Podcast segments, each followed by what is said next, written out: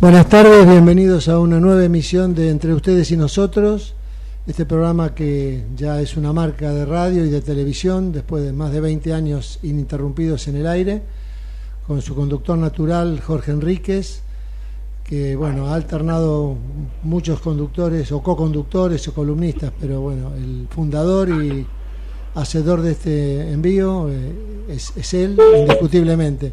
Bueno, un día muy, muy particular hoy, después de las medidas de ayer y las que siguen saliendo. Eh, yo creo que ya lo tenemos a Jorge, si no me equivoco, y me está escuchando. Jorge, buenas tardes, ¿cómo te va? Hola, Jorge. Bueno, no, hay un problemita con, con, el teléfono. Pero bueno, ya el operador, que es muy eficiente, lo está reconectando. Así que, bueno, lo que decíamos, un día muy, muy complicado, este y lo que, se van a, lo que van a venir, con, bueno, todo tipo de, noticias eh, duras, lo anticipó el presidente antes y después de haber sido elegido, pero una cosa es anticipar medidas y otra es empezar a verlas y a sufrirlas. Así que, bueno, tendremos que acostumbrarnos a eso. Acá también lo, lo veo y ha llegado al, al estudio Lautaro Nieto, ¿cómo te va? ¿Cómo estás, Horacio? Buenas tardes. Bien, decía con, la sorpresa de las nuevas medidas, no sorpresa, pero sí eh, ese nerviosismo de qué más habrá y cómo vendrá y cuál será el alcance y qué consecuencias tendrá para todos, ¿no? Y vos sabes que eso se ve en todos lados. Recién viniendo para acá, justamente llego tarde por el tema de que hay terribles colas para cargar nafta. Bueno, ¿qué va a ser? Bueno, 35% de aumento. Te comento, ya está Jorge en línea, ahora sí, lo tenemos. Jorge, buenas tardes.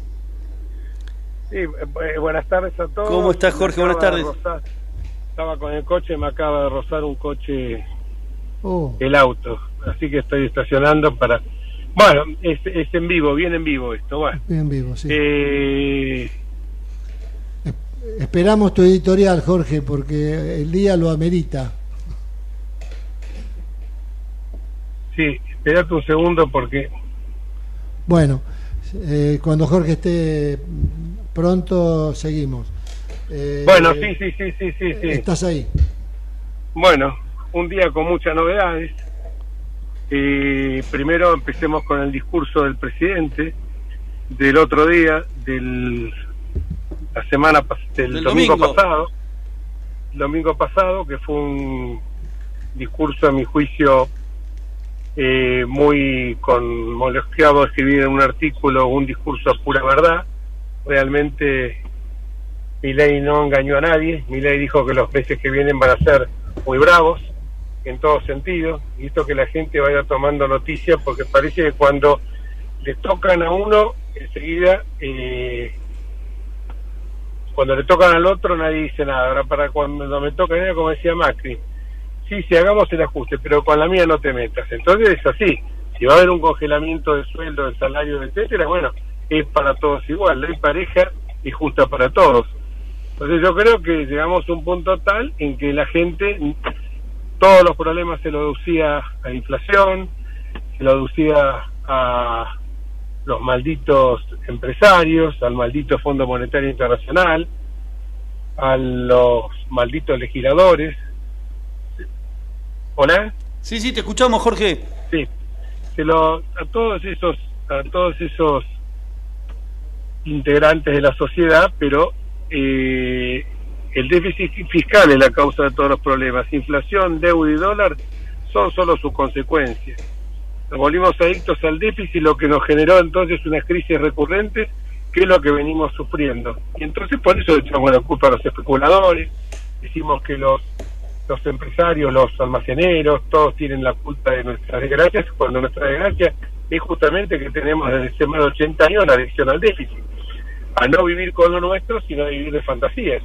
Y dos más dos, como lo digo siempre, es cuatro, no es pajarito, es cuatro acá y en Japón.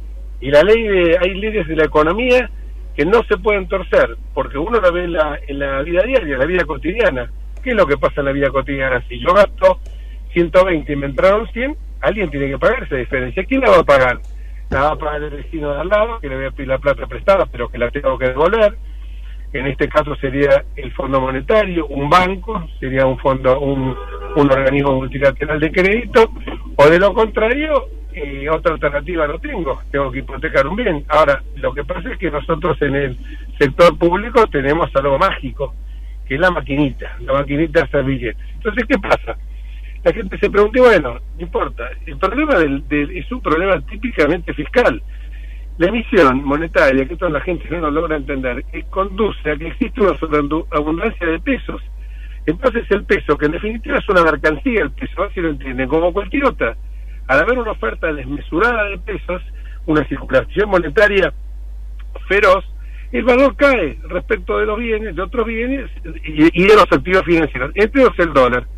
Hay una inflación reprimida, producto de los controles de precios, y si no se revierte esa situación, vamos a llegar a una hiperinflación desenfrenada. A ver, cuando mira y dice, a lo mejor puede ser exageradamente, yo creo que es una persona que no miente. Podrá tener eh, algunas actitudes medias a lo mejor extravagantes, pero no es mentiroso y es decente. Me parece que son dos valores fundamentales que muchos de los políticos que hemos tenido durante muchos años no eran justamente atributos que podían lucir. Entonces, cuando dice que la inflación puede llegar al 15.000%, nos está hablando de algo que es, antes lo dijo Caputo, el ministro de Hacienda, de, Economía. Si un litro de leche vale 400 pesos en una inflación del 15.000%, va a valer 60.000 pesos. Entonces, esto hay que combatirlo. ¿Cómo se combate? Bueno, hay dos caminos. Uno, atacar el eh, gasto público. Y el otro es mejorar los ingresos fiscales. Son medidas absolutamente necesarias e inevitables. Entonces, ¿qué es lo que se hace? Y bueno, se van a revisar, ahí está ya el, la gente, me encanta porque estaba en todos los medios de comunicación, hay que ajustar a la clase política. Bueno, la clase política ya vemos que 18 ministerios pasó a 9 o sea que lo redujeron un 50%. De 106 secretarías de Estado que había, pasaron a 54, o sea, un 49%. 181 subsecretarías, más o menos tiro el número, pasaron a ser 140, o sea, esto es un 20 y pico por ciento. O sea que es una reducción general de un 35%. Se han suprimido ministerios, como el Ministerio de la Mujer, despilfarro absurdo total, 81 mil millones de pidos al año y los femicidios no bajaron, aumentaron. Eso sí, la ley Micaela te capacita que tenés que tratar bien a la mujer, todo verso. Los tipos que cometen femicidios seguramente han sido destruidos por la famosa ley Micaela, ¿no? Sí, bueno. Y al día siguiente a lo mejor eh, la golpearon a la mujer ocurrieron otro tipo de, agresiones que no solamente la violencia física, sino que la violencia moral. Entonces me parece que un tema importante que es eh, reestructurar el Estado, reducir la planta estatal, me parece que es algo que eh, es absolutamente esencial que eso ocurra. Eh, entonces, eso por un lado. Por el otro lado, sigamos con los otros temas que, que, reducir el no, no renovar los contratos laborales que hizo el Estado en el último año. Y bueno, hicieron un festival de designaciones. Ahora yo lo lamento, a lo mejor en esas designaciones había alguien capaz, había alguien que era absolutamente necesario. Y bueno, pero están todas teniendo un color político. Evidentemente, lo que se busca es la eliminación del empleo militante, que es el que nace por cuestiones políticas, por cuestiones de caja, por cuestiones de campaña. Eso es lo que se busca.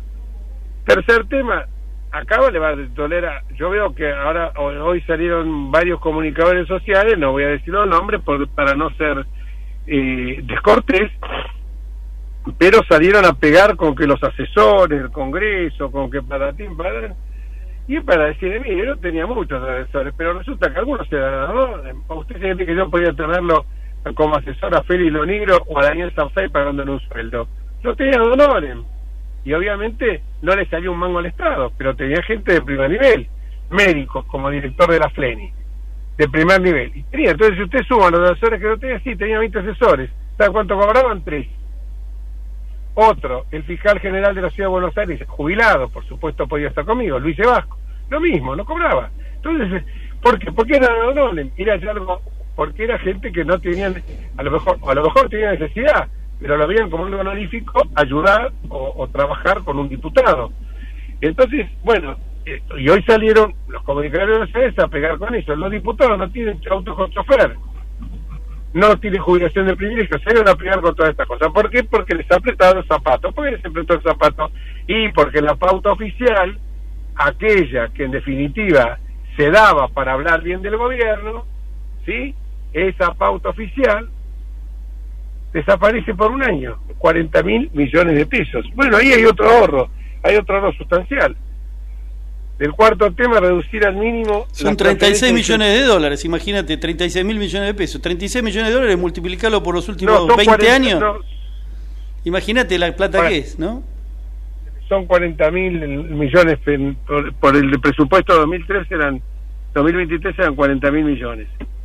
El, el, el, el, lo que decía, la suspensión de la plata Claro, por eso, si lo pasás a dólares, son 40 millones de dólares, imagínate en 10 años, que en 20 años que tuvimos este gobierno kirchnerista son, eh, fueron 800 millones de dólares, una locura. Lo que se gastaron en pauta para hacerse propaganda yo mismo, ¿no? Sí, fueron 16 años, porque les 16, los cuatro de donde, la, donde perdón, en los cuatro de Macri la pauta oficial se redujo sustancialmente y bueno, y por eso eh, yo me como cuando no podía conseguir pauta oficial, había muchos que se enojaban conmigo, muchos periodistas, pero es otro cantar, dice. Y eso, y la pauta dice para hablar, alabar al gobierno de turno. Exacto. Menos dinero también, otra, no sé si cuántas dije, tres o cuatro, menos dinero, reducir al mínimo las transferencias discrecionales que se hace el Estado Nacional a las provincias, que siempre se usó como moneda de, cambio para obtener eh, favores políticos. Eso solo implica una disminución del 0,4% de déficit fiscal. Si pensamos que el déficit fiscal es del 3% más el primario, no consideramos el total, el total es 5,2 porque ese 3 del primario hay que agregarle el 2.2% de los intereses de la deuda, que hay que pagarlo, joda, esto hay que pagarlo. Ahí hay ese 5,2, fíjate, reduciendo la pauta oficial, eh, eliminando la pauta oficial, se eliminaba ya algo importante, pero con los la reducción al mínimo de las transferencias es el 0,4. Si vos empezás, como es un número tan finito, 5,2%, si vos llegas al 0,4, empezaste ahí a bajar otros otros otros factores, ¿no? Bueno, el recorte en obra pública. No se va a licitar obra pública nueva y las que se encuentran adjudicadas y no se compensaron eh, eh, terminan como se quedan sin efecto, se van a terminar las que están en realización la plata de la obra pública fue siempre destinada a pagar a bolsillos de políticos y empresarios de turno. Y todo se demostró. Sinceremos una vez en la vida, pues si no sinceramos no va a estar mintiendo toda la vida.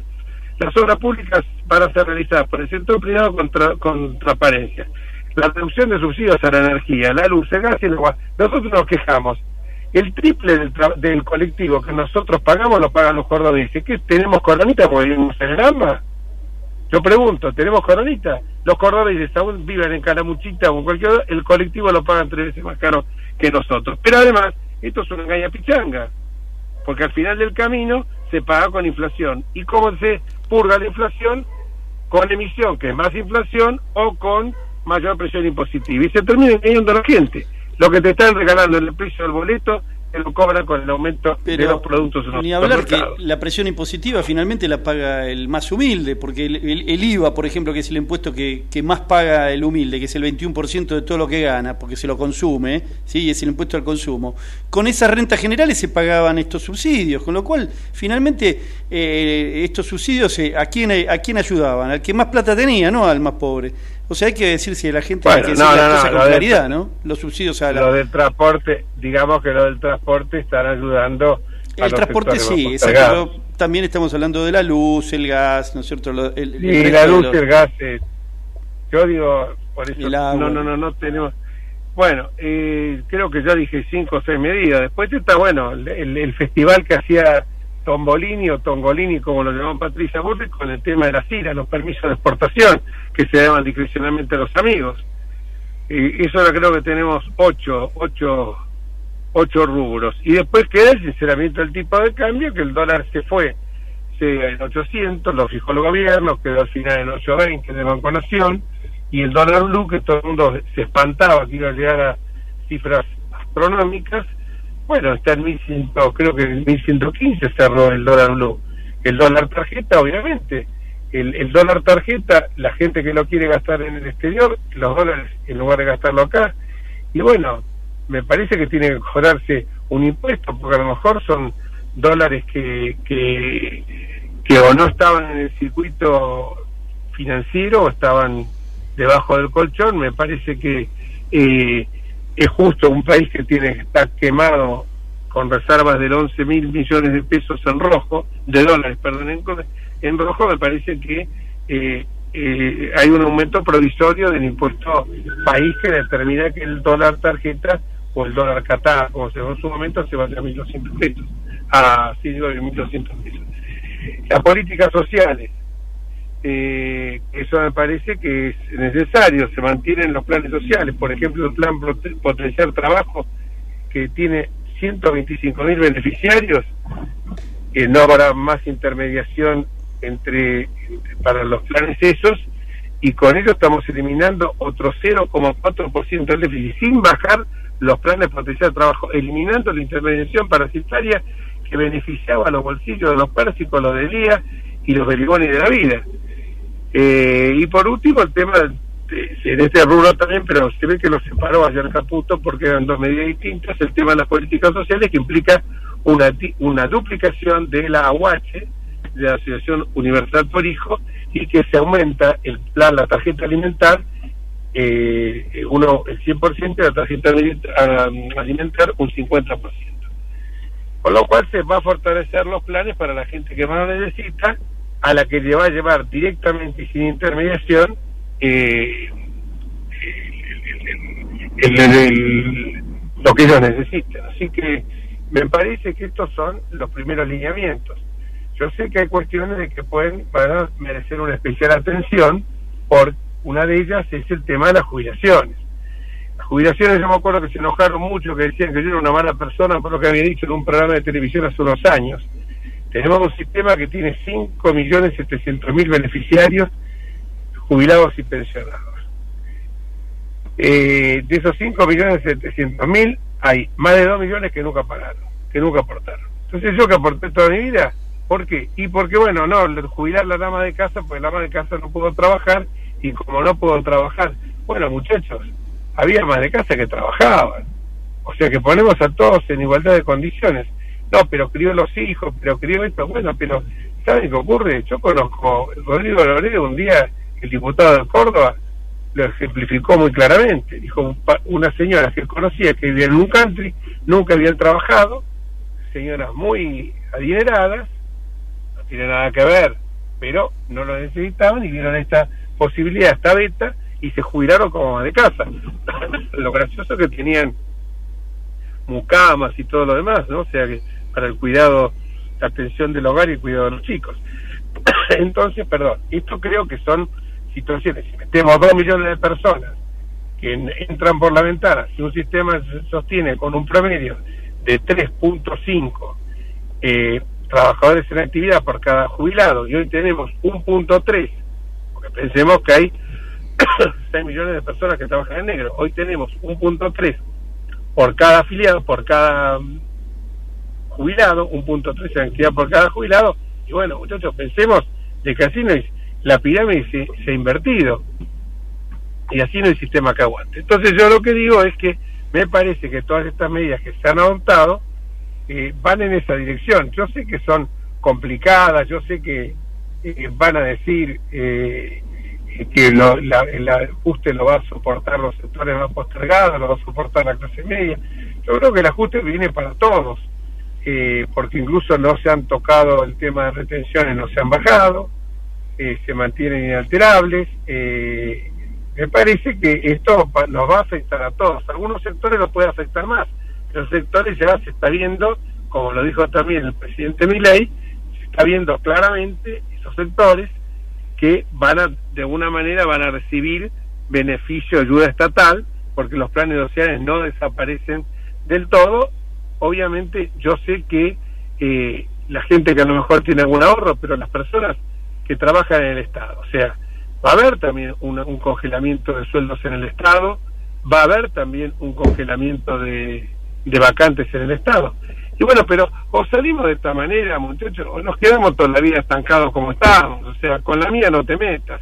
Y bueno, si con la mía no te metas, cada dice lo mismo, bueno, entonces vamos a seguir así. Sigamos así, a la pepa, y vamos a tener las colas, porque cruzamos el charco, vamos al Uruguay y pagamos la nafta al valor internacional. Nosotros en la primera semana de este año hemos tenido tanta inflación como el doble de la inflación que tiene Uruguay interanualmente. 5% la primera semana del mes de diciembre, el Uruguay tiene 2.7 2.8 de, de mm, inflación en todo el año. Entonces, que nosotros queremos vivir así, queremos vivir en un estado de estrés permanente, bueno, porque con la mía no te metas, y bueno, flaco, está bien, con la mía no te metas, eh, eh, así vamos así. Por eso creo yo que hay un sinceramiento en todo esto. Obviamente creo que el sector de los jubilados va a merecer, tiene que merecer un tratamiento especial y esto insisto, porque son los sectores más vulnerables de la sociedad, tiene que dar para ellos un tratamiento especial, necesariamente, eh, porque también fueron perjudicados por las 14 toneladas de piedra. O nosotros estamos olvidando el tema de las famosas 14 toneladas de piedra que impidieron que una reforma como la de eh, eh, Macri que establecía un mix entre el promedio del salario básico del empleado estatal y el y el ¿cómo se llama? y el y, la inflación el, índice de precios al consumidor nos costó 14 toneladas de piedra hoy los jubilados estarían cobrando un 30% más lo que están cobrando es, poco porque la realidad es que cobran 105 mil o 106 mil pesos la mínima la mínima la mínima son alrededor de 7 millones de jubilados y pensionados. 7 millones, eh, perdón, eh, la mínima son el 70, perdón, 70% de los jubilados y pensionados. Entonces, esos que están cobrando hoy la mínima, van a cobrar este mes casi el doble, un poco más del doble. ¿Por qué? Porque con el plan platita metieron eh, de las elecciones de decir, bueno, diciembre le damos un boleto total que lo pague el que viene. ¿Qué me importa si el Estado no soy yo? Yo ya me fui a España uno y el otro creo que se fue a Miami o andará por ahí. Les importan tres pepinos. Si aparte, vamos a ser sinceros, estos muchachos se la llevaron todas. O, o la que falta de acá, bueno, y con la corrupción sí tiene que ser absolutamente eh, implacable. Eh, entonces yo creo que me parece que sacando esas cuestiones que yo creo que hay que prestar un, una especial atención, que es el tema de los jubilados y pensionados, me parece que el tema es ir en la línea correcta. ¿Van a ser meses duros? Y sí, tienen que ser meses duros, duros necesariamente, pero venimos del séptimo, del quinto infierno del Dante. Eh, así que eh, yo creo que hay que tener esperanza, las no es soplar y hacer botellas, tampoco la esperanza sin ningún fundamento, sin ningún criterio, la fe, la esperanza, esas palabras que decía, repetía como un karma Scioli, el actual embajador en, Brasil. Eh, no hay que repetirlo como un karma ni. Pero me parece que hay que darle un voto de confianza. Un voto de confianza que no es un cheque en blanco, que no es para hacer lo que quiera el presidente, pues si tiene que sujetar por ejemplo, todo lo que se refiere al gasto, a la modificación de eh, las normas electorales, de electorales por supuesto, pero no se trata de eso, sino de las normas vinculadas con el tema presupuestario, el tema tributario, tiene que pasar necesariamente por el Congreso. Y el Congreso yo creo que le va a dar un voto de confianza también. Hoy el Congreso dio una muestra cabal de lo que sucedió en el Senado cuando se consagró al doctor Bartolomé Abdala se consiguió formar, gracias a la señora, a la doctora Vicky Villarroel, Villarroel, se consiguió formar una, una mayoría que permitió que, como correspondía, y como lo había hecho Cristina, por otra parte, Cristina había sido muy en esto, muy concreto y muy, muy, muy muy contundente cuando dijo que el que la vicepresidencia, la presidencia provisional del Senado, o sea, segundo la línea sucesoria, tenía que ser obviamente de la misma fuerza política que había ganado las elecciones a nivel ejecutivo. En este caso, esa fuerza política es el es el, Partido de la Libertad en consecuencia tenía que haber sido, pero para esto tuvo que construir una mayoría, una mayoría especial que estoy seguro que se va a volver a constituir cuando eh, haya que votar las leyes que se requieren para implementar las medidas que quiere eh, realizar, que quiere llevar a cabo el, el gobierno de Javier Milei. Creo nosotros que creo que tenemos que dar un voto de confianza. Repito, voto de confianza no es que en blanco, no es ahora sé lo que vos quieras. Voto de confianza es ajustado a la ley, ajustado a derecho, pero obviamente con eh, pero obviamente con con, con con la posibilidad de que aquellas cuestiones que se pueden implementar por decreto del Poder Ejecutivo, no son solamente los decretos de necesidad de urgencia, hay otras clases de decretos que puede dictar el Poder Ejecutivo, se pueden hacer eh, por esa vía. Creo que lo que nosotros tenemos que pensar, pensemos dónde vienen las bombas que recibe mi ley, deuda de 415 mil millones de dólares, 415 mil la peor herencia de la historia argentina, cinco puntos, como ya dije, del PBI, eh, de déficit, un banco central con reservas negativas, ya lo hemos dicho, deuda con los importadores, LELIC que al 14%, al, eh, perdón, LELIC son eh, 24 mil millones de dólares, 12 mil millones de dólares del plan platito, y bueno, el, la fiesta la hay que pagarla. Yo sé que a lo mejor a uno dice, sí, pero en esta fiesta yo no tomé champán francés, me tiraron un canapé que encima estaba estaba eh, con gusto húmedo, esto no, ¿No te da la sensación que es un tren que descarriló? Por más que lo, que lo trates de, atrapar, el tren te va a empujar dos o tres pisos para abajo. Es decir, eso es una cosa evidente. Está, eh, estos tipos tiraron un tren por una ventana y, pretenden que vos lo, lo, lo, lo, este, lo atajes en el aire y lo saques para arriba. Es decir, te arrastra sin, sin duda. Acá hay que sincerar precios que estaban totalmente trastocados por, reprimidos, es decir, si no hay una, una un de, variables, de todas las variables que estaban reprimidas, recién ahí va a empezar a, funcionar una economía. Si vos tenés todos los precios distorsionados, ¿qué, ¿cómo haces para, invertir, para invertir, para, para, para programar una, este, en tu empresa? Si vos sabés que no sabés cuáles van a ser los precios el día de mañana, con lo que está todo reprimido. Seguro, seguro, seguro. totalmente es obvio que te lleva a un aumento, pero bueno, porque había expectativas que estaban absolutamente reprimidas. Pero bueno, lo primero que hay que hacer es un sinceramiento de los costos de la economía para saber dónde estás parado. Y eso te lo da el mercado, no te lo da la represión de los precios. Seguro, seguro. El plan de precios cuidados, el plan de control de precios, desde el fondo de la historia de los tiempos se ha demostrado que es un fracaso. Bueno, creo que tenemos que ir a la pausa y yo me despido, así que queda el programa. Te quería, te quería preguntar algo sobre la mochila austríaca, no sé si querés después, porque justamente hoy a la mañana Teddy Karasagian, Karogasian, perdón, un empresario que, que, hoy a la mañana justamente estaba hablando de lo que vos predicás siempre, Jorge, que es este, porque él dice que la, el, mal de todos los males en la Argentina y lo que produce el déficit fiscal fundamentalmente es que la gente quiere trabajar en el Estado, no solamente que el déficit lo producen los políticos, sino que la gente, eh, digamos, lucha para trabajar en el Estado porque lamentablemente no tiene una alternativa en el, en el trabajo privado. Ah, escúchame, no, escúchame, negro. Yo, esta historia, yo, la verdad, eh, voy por la calle, por cerca de tribunales y hay bachero, piden bachero, moza, camarera, cocinera elegir en Tucumán Siendo venezolano, ¿no? Hay que laburar. Argentino no, pero venezolano. o lo que sea. Pero no, se necesitan y no consiguen. ¿Por qué? Y porque todos, todos quieren vivir del plan trabajar o quieren vivir del Estado. Entonces, no es que la gente va al Estado porque no hay sector privado, no. Porque eh, él sostiene que se podría mejorar muchísimo ah, si, ah, se, se, lograra, si se estableciera la mochila austríaca, dice los empresarios abrirían una empresa todos los días. Sí, bueno, pero tomarían gente todos los días. No, solo la mochila austríaca, hay que bajar los impuestos también, el, el, y también hay que generar la mentalidad que el Estado no es la bolsa de trabajo ni el premio a un a un eh, a una militancia política, ni a una ni a un ni a un amiguismo, ni a un nepotismo.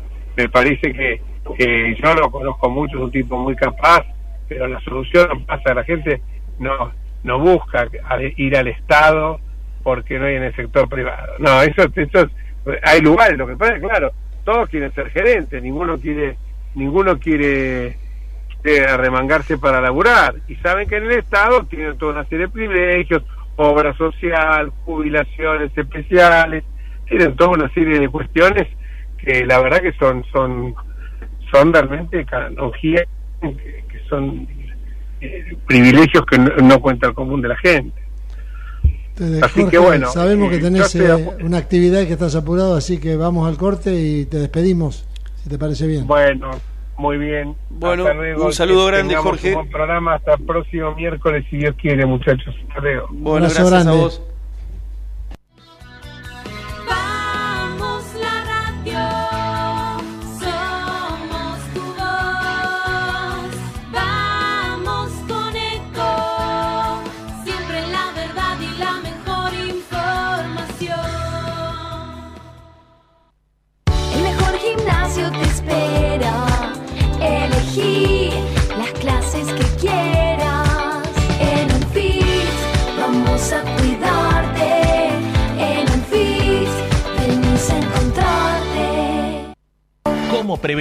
Dengue, zika y chikungunya. Sin criaderos no hay dengue. Limpia tu patio de objetos que acumulen agua. Elimina agua estancada de recipientes. Reemplaza con tierra o arena el agua de tus flores. Tapa los tanques de agua y cisternas. Tira y perfora llantas para que no acumulen agua. Limpia floreros y bebederos.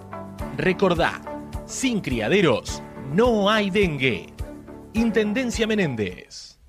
Informate en ecomedios.com. Seguinos en Facebook. Ecomedios Live.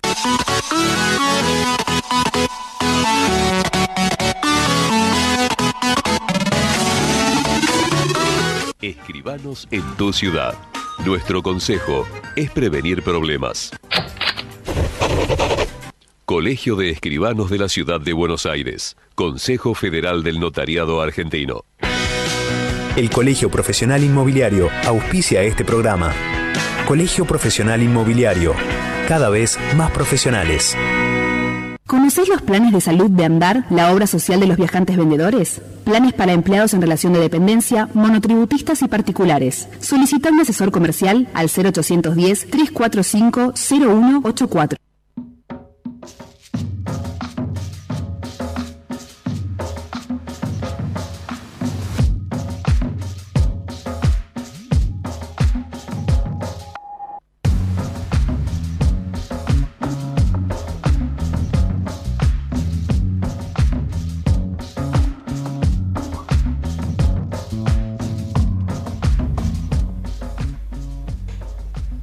Estamos en el aire nuevamente, entre ustedes y nosotros. Estamos tratando de comunicarnos con Gustavo Bazán, el economista jefe del diario Clarín.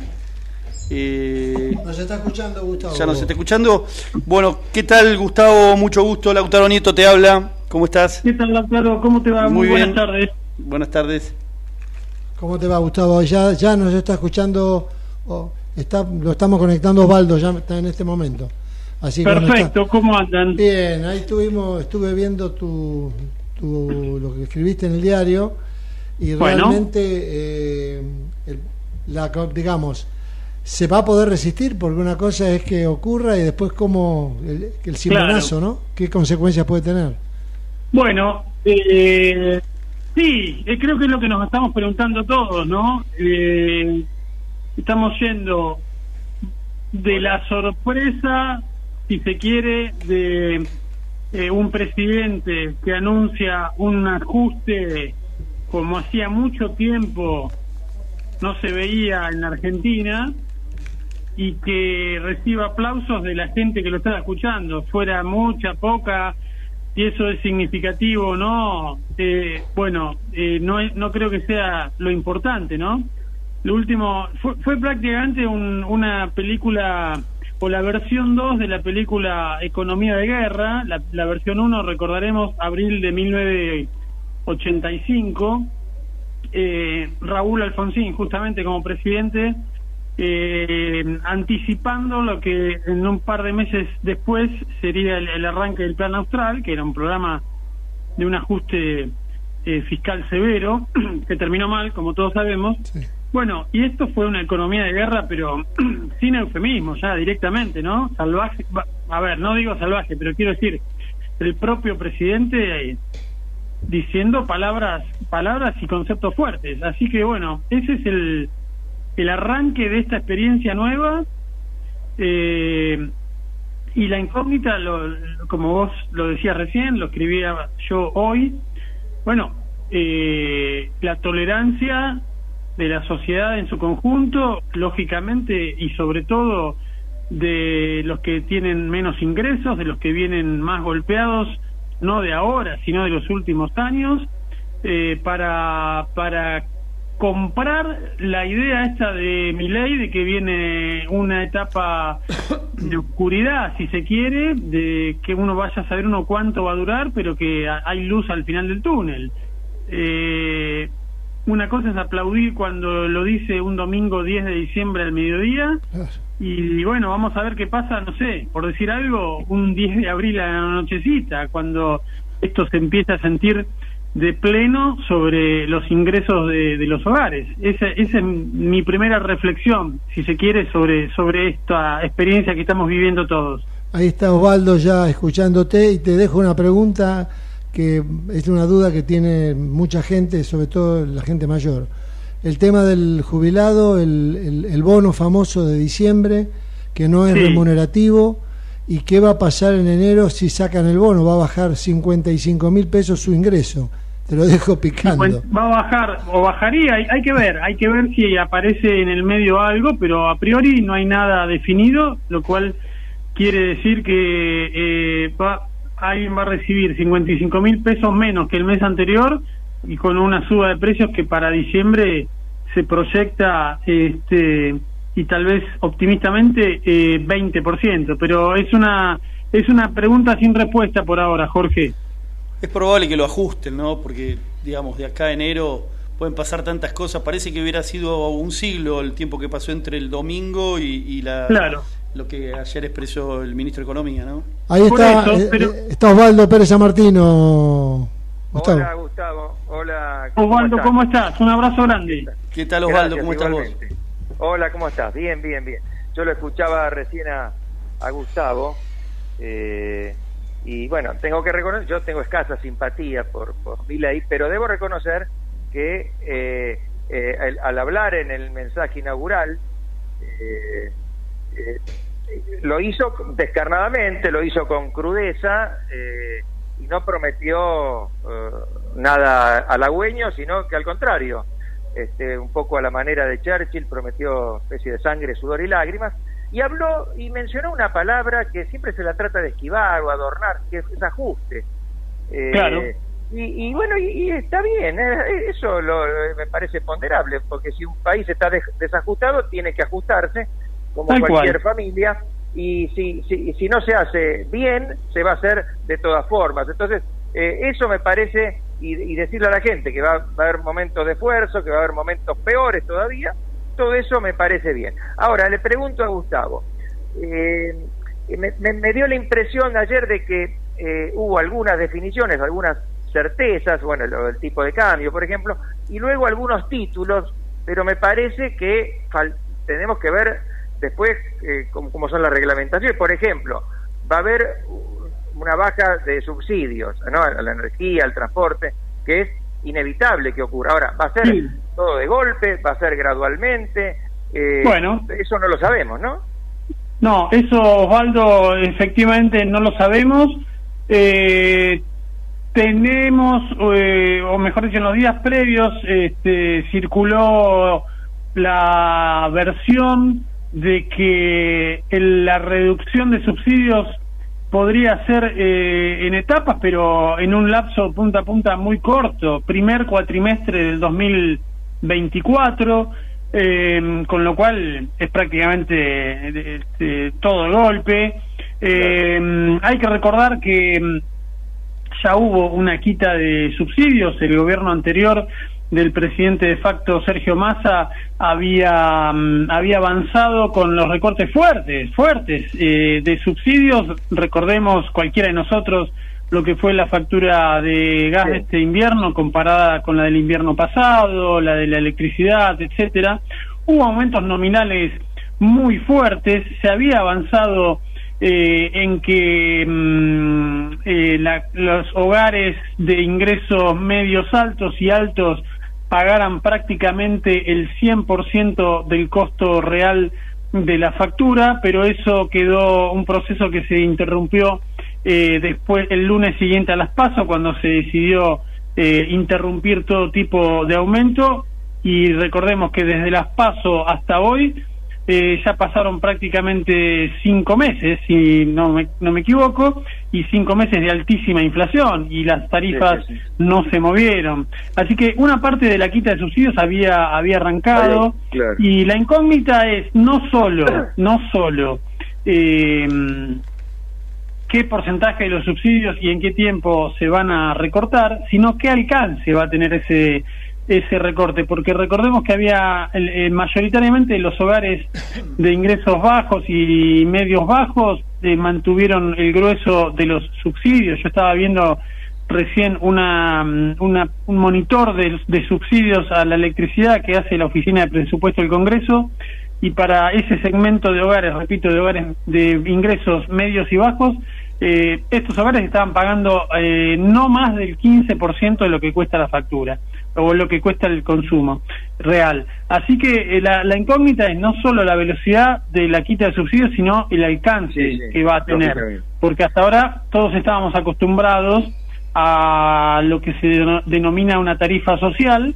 y bueno, vamos a ver qué, qué magnitud va a tener esa cobertura a partir de, de ahora. Pero evidentemente ahí va a venir un sacudón grande para los consumidores de luz, eh, gas y agua, eh, que va a ser eh, importante, repito, para clase media para arriba, por lo menos. claro, ahí el, el, el, kirchnerismo en estos 20 años, digamos, y creo que vos sabrás mejor, me parece que empezó ya con Dualde probablemente, nos acostumbró a, estos subsidios, ¿no? A, que no pagáramos lo que cuesta el transporte o, la energía.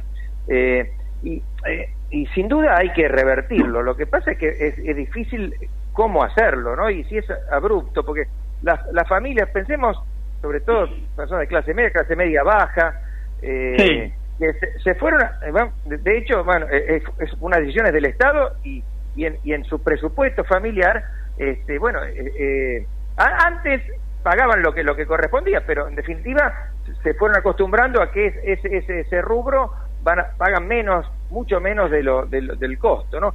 Entonces, oh. eh, sí, perdón. No, no, te quería hacer una, una pincelada nada más de color. Vos y yo son, y Jorge, y, supongo que todos los que estamos aquí escuchándonos, eh, somos de la generación donde nuestros padres nos decían, che, apaga la luz o no dejes prender la luz, y nosotros corríamos a nuestros hijos, íbamos atrás de nuestros hijos apagando la luz porque nos quedó esa costumbre. Eh, el aire acondicionado era un lujo. ¿No? Sí, sí, y, y, eso refleja bien lo que era, de alguna manera, entre comillas, tener cierta conciencia de lo que costaban en, en otros tiempos, la luz, el gas, bueno, el teléfono ni hablar, las llamadas de larga distancia eran eran todo un presupuesto, obviamente la tecnología eso cambió y desapareció ese problema, pero luz y gas, eh, si uno compara cualquiera que se haya ido de vacaciones a Uruguay, uno sabe que cuando uno paga el alquiler de lo que sea por esa semanita o dos semanas de vacaciones, pero eh, viene el anexo de, bueno, acá tenés además lo que consumiste energía y es un dolor de cabeza muchas veces. Así que, evidentemente, ahí hay un problema que hay que solucionarlo. Cuando viví un año, eh, cerca de un año en, Estados Unidos, eh, en el invierno, que tenía que pagar el gas y era un, en Connecticut era muy frío, era un sacudón tremendo. Eh, pero, claro. 200, 300 dólares por mes pagaría. Lo, lo, dijiste, lo dijiste recién, Osvaldo. Eh, si alguien quiere decirle a esto ajuste salvaje, bueno, es el espejo del desajuste salvaje que se vino extendiendo y agudizando en los últimos años. Tampoco nos podemos hacer los distraídos con eso, ¿no? Cuando alguien venga a decir eso. No, mi única duda es, sobre todo para eso, porque hay un sector, digamos, que más abajo que está la tarjeta alimentar, el plan social, pero hay un sector, digamos, entre clase media baja o que, que no llegan a esos, esos beneficios, que si le impacta de golpe todo, me parece que va a ser un dolor muy, muy fuerte. Eh, yo creo que mm, la legitimación de este ajuste, eh, como en su momento me parece, este, por ahí hablándolo rápidamente, por ahí hubo más matices, la legitimación del ajuste va a venir cuando el índice de inflación eh, realmente uno lo vea caer. Ahí van a aparecer otros problemas, porque esto Mm, estaba recordando mientras lo decía lo que fue Menem. Menem venía de una banquina a la otra hasta que logró invocar el, plan de convertibilidad. Recordemos que en el año 91, esto la convertibilidad, hasta marzo del 91 estábamos todos colgados de, del pincel porque otra vez la inflación se empezaba a disparar. Eh, y Menem Caballo impusieron la ley de convertibilidad a partir del primero de abril de 1991 y en octubre Menem ganó cómodamente las elecciones, las del 91 y las del 93. Eh, y bueno, y la reelección en el 95. Y el hecho de que la inflación fue realmente dominada en esos años fue crucial para, para esos resultados electorales. Como, le pasó, digamos, perdón, un periodo más, mucho más breve, porque en definitiva después fracasó, pero eh, en el inicio del plan austral, Alfonsín gana las elecciones legislativas del 85 también Tal cual. bastante comodidad. Tal cual. Lo que sí, claro, que una vez que y imaginemos, no, no por un momento que realmente eh, se cumple esta premonición de, que vamos a tener unos meses muy duros y después esto empiece a bajar, si alguna vez baja la inflación a, a niveles normales, comparables con otros países, prácticamente con todo el mundo, eh, después vendrán otros problemas, porque cuando baja la inflación, este, es como que, a ver, la inflación disimula muchas ineficiencias de la economía. Eh, y cuando baja la inflación, esas ineficiencias quedan a la vista. Y bueno, recordemos lo que pasó en la convertibilidad, que el, desempleo se disparó. A ver, había un sector de la, gente, de la población con buenos empleos y buenos salarios en dólares y un sector que no tenía la capacitación adecuada o lo que sea, que quedó al margen. Y entonces ahí se disparó mucho el índice de desempleo. Pero bueno, eso es para hablar muy, muy a, futuro. Este, primero hay que ver si realmente logramos este, volver a una inflación eh, de un dígito anual ya para viéndolo desde hoy sería un gran logro me parece si se logra en un tiempo más o menos razonable no Sí, claro. Eh, ¿Y qué otros aspectos ves? Eh, por ejemplo, ahí vi que hablaban antes de, del tema de las jubilaciones. ¿Vos pensás que se va, se va a modificar la, la ley de movilidad? Inclusive vi que algunos eh, decía que se iba a hacer por decreto, lo que ya ahí me meto yo. Este, sí, no, no, sería. Bueno, pero a ver, Osvaldo, eh, el, el antecedente más cercano es el propio expresidente Alberto Fernández, que suspendió la famosa fórmula de actualización de las jubilaciones que votó Macri eh, a fines del 2000, que se votó durante el gobierno de Macri a fines del 2017, eh, la tarde de las 14 toneladas de piedras, eh, y, y, Alberto Fernández la suspendió su aplicación, eh, ni bien llegó al gobierno, eh, a fines del 2019, principios del 2020, mantuvo aumentos por decreto y la fórmula hoy vigente eh, se estrenó en marzo del 2021, me parece. O sea que es, yo creo que por ese lado, eh, si quieren, lo pueden hacer. Después habrá que ver en el Congreso eh, si, si están los votos para para votar este, la nueva fórmula que idee este gobierno. Hay que recordar que el gasto social que incluye jubilaciones, pensiones y planes, eh, a ver, una parte importante del gasto social está indexada por esa fórmula. Eh, y ese gasto social es el 60, 55-60% del total de, del gasto público de la, del presupuesto nacional. Es decir, eh, que es un tema clave. No, no, por eh, supuesto, Porque mm, por ahí en este momento lo que, lo que todo el mundo dice es que esta fórmula tiene una falla de que el jubilado pierde cuando la inflación sube pero cuando la inflación empieza a bajar, el jubilado empieza a recuperar y eso en términos presupuestarios eh, es muy es muy mm, grave justamente para las cuentas públicas porque como el Estado recauda menos por por el impuesto inflacionario eh, el peso de la actualización de las eh, jubilaciones por esa inflación pasada gana mm, ponderación en el total de gastos. Entonces eso es una complicación que seguramente se va a buscar solucionar en, cuando se rediseñe la, la fórmula de ajuste. Y, en, en mate... Perdón, no sé si Lautaro quería hacer alguna... alguna... No, no, no, yo estaba pensando un poquito de, de, cuando nosotros hablamos de la distorsión, de las distorsiones económicas que se provocaron durante estos últimos años.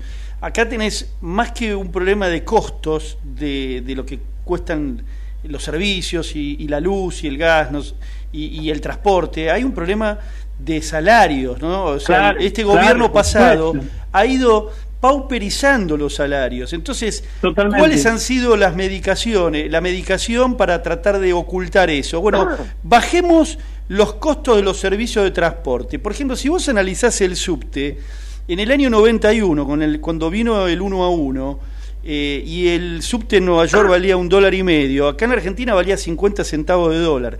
30 años después, ¿sabés cuánto vale el subte en la Argentina?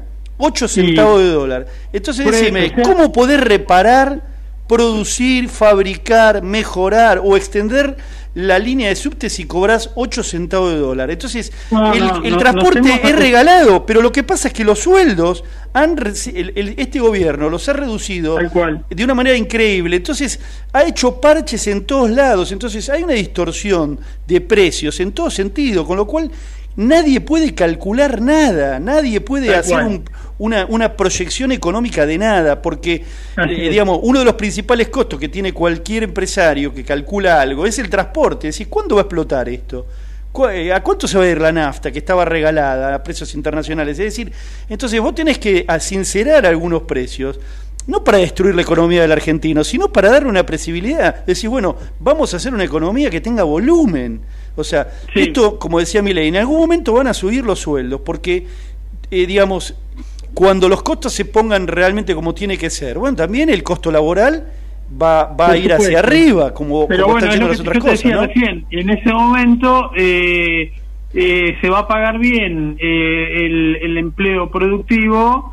mejor el empleo más productivo y poco el empleo poco productivo pero eso bueno es un problema que, que hoy no está a tope de la agenda justamente porque tenemos otros mucho más urgentes y, y, acuciantes. Pero la verdad que mm, eh, la Argentina es un caso, eh, por supuesto, deprimente para todos los que vivimos acá, más para los que están más necesitados, por supuesto, pero es un caso deprimente porque uno se puede ver, hay información, en todos lados uno puede ver que todos los países solucionaron la inflación, los países de la América Latina eh, han reducido eh, sustancialmente, con más o con menos, la pobreza y la indigencia en lo que va del siglo XX. Eh, si uno pudiera poner entre paréntesis el episodio de la pandemia, solo Argentina y Venezuela no habían logrado bajar los índices de pobreza e indigencia en los últimos 15 años. Eso es muy grave para...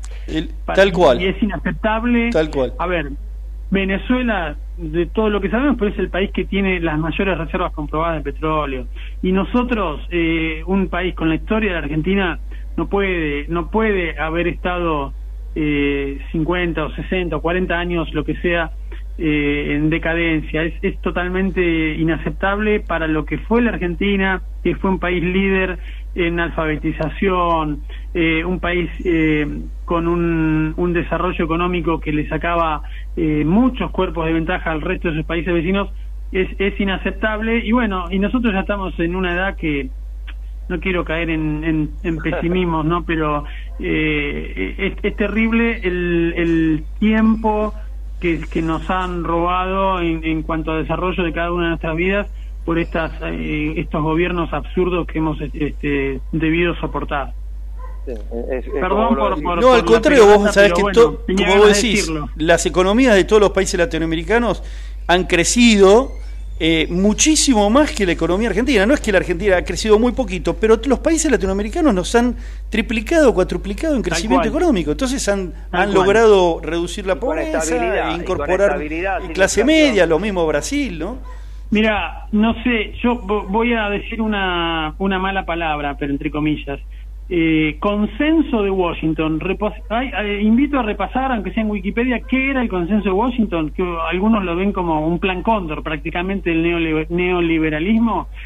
Y era nada, era equilibrio en las cuentas, tipo de cambio competitivo, privatizaciones, eh, mm, equilibrio fiscal, apertura económica, y no hay mucho más que eso. ¿eh? pero bueno, lo que pasa es que te agarran un término, te, te lo etiquetan mal, neoliberal o qué sé yo, y, y prácticamente eh, quedás estigmatizado como que querés este, comerte los niños crudos por poco, ¿viste? Y en realidad era era es eh, algo razonable lo que lo que eh, exactamente era sensatez Sensatez, sensatez, nada más que eso ni nada menos. Eh, interrumpo porque el tiempo es tirano, alguien lo dijo ya esto y estamos a menos de un minuto del cierre, así que bueno, así que bueno.